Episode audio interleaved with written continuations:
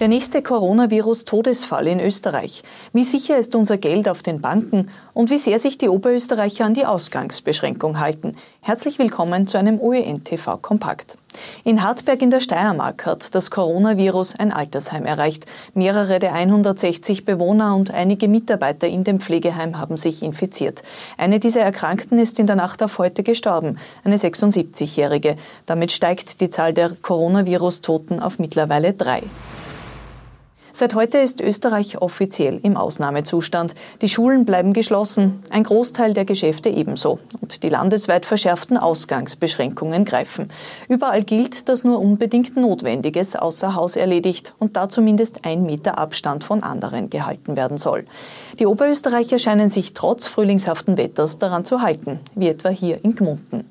Wir sind hier am Rathausplatz in Gmunden. Es ist sehr ruhig. Die Menschen dürften tatsächlich diszipliniert sein und zu Hause bleiben. Man sieht einzelne Menschen durch die Stadt gehen. Bei den Apotheken stehen manche herum. Äh, und natürlich im Lebensmittelhandel. Ansonsten ist das hier wirklich fast gespenstisch ruhig. Dort, wo offen ist, stehen die Menschen draußen Schlange, wie hier in Steyr oder Rohrbach.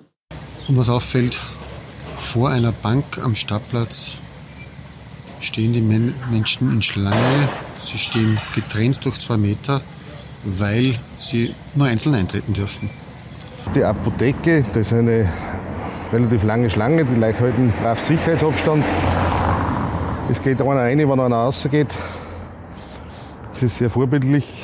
Es ist von allem genug da, betonen die Lebensmittelhändler heute. Die Bieler Mutter, der Rewe-Konzern etwa, sucht händeringend tausende Mitarbeiter, nur vorübergehend, um den Ansturm abzufedern. Wer in Geschäften arbeitet, die von der Schließung betroffen sind oder in der Gastronomie beispielsweise, soll sich bewerben. Auch Discounter Lidl sucht. Im Handel ist der Großteil der Geschäfte zu, zeigen auch die menschenleeren Straßen in der Linzer Innenstadt. Die, die offen haben dürften, sind jene, die unter die 21 Ausnahmen im Gesetz fallen. Das sind etwa neben den genannten auch Trafiken, die Post, Kfz-Werkstätten, Geschäfte, die Tierfutter verkaufen, Abfallentsorger und Reinigungsfirmen. Jene Unternehmen und Geschäfte, die seit heute zu sind, sollen unbürokratisch und rasch Hilfe bekommen. Finanzminister Gernot Blümel sagt heute, dass ab Montag erste Anträge gestellt werden können für Hilfe aus dem 4 Milliarden Euro Hilfspaket. Wenn nötig, werde es auch mehr Geld geben. Aus jetziger Sicht sind wir gut aufgestellt, aber wie auch der Bundeskanzler gesagt hat, wenn es mehr braucht, wird es mehr geben. Keine Sorge sollen sich die Österreicher um ihre Bankkonten und ihr Geld machen. Der Appell kommt heute vor allem deshalb, weil in den vergangenen Tagen um bis zu dreimal so viel Bargeld behoben worden ist wie sonst.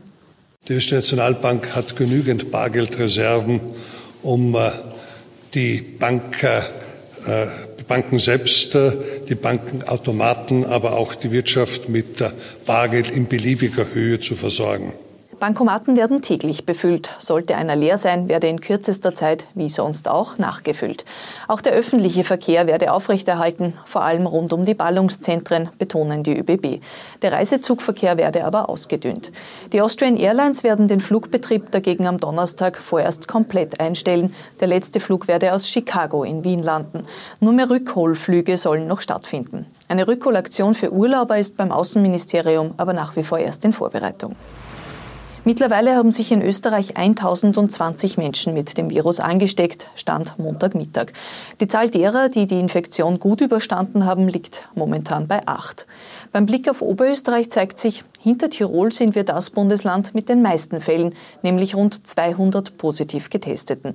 Eine Häufung gibt es aktuell im Zentralraum und in Teilen des Müllviertels.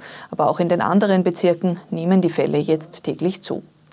Das war ein OEN-TV-Kompakt. Wir haben morgen wieder aktuelle Informationen für Sie. Auf Wiedersehen.